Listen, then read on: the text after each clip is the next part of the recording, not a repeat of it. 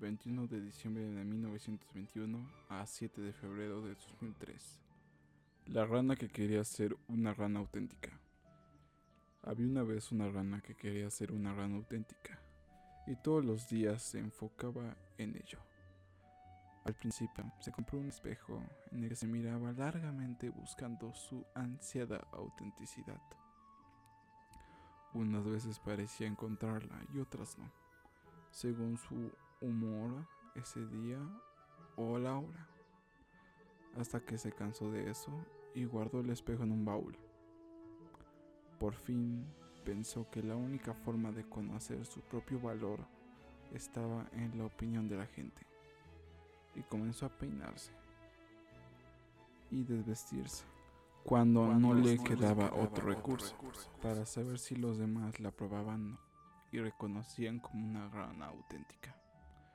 Un día observó que las demás admiraban a ella era su cuerpo, especialmente sus piernas, de manera que se dedicó a hacer sentadillas y a saltar para tener unas ancas cada vez mejores y sentía que todos le aplaudían.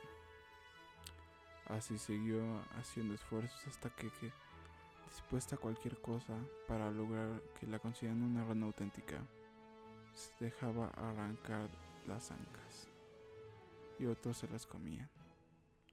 Ella todavía alcanzaba a oír como amargura cuando decían qué buena rana, que parecía pollo, parecía pollo, parecía pollo, parecía pollo.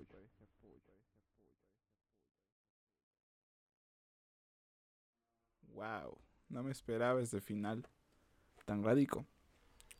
Pero bueno, para concluir esta fábula, debo de aclarar que el mensaje está muy claro, que no hay que ver lo que digan los demás. Tú tienes que aceptar cómo eres y si no, tienes que ver otro punto de vista diferente. Pero no por lo que diga la gente, sino por lo que te diga tú mismo. Y es una buena método para el lenguaje expresivo. Así que pues nada, este es mi comentario. Ojalá le guste. Soy Ángel Zamora. Bye.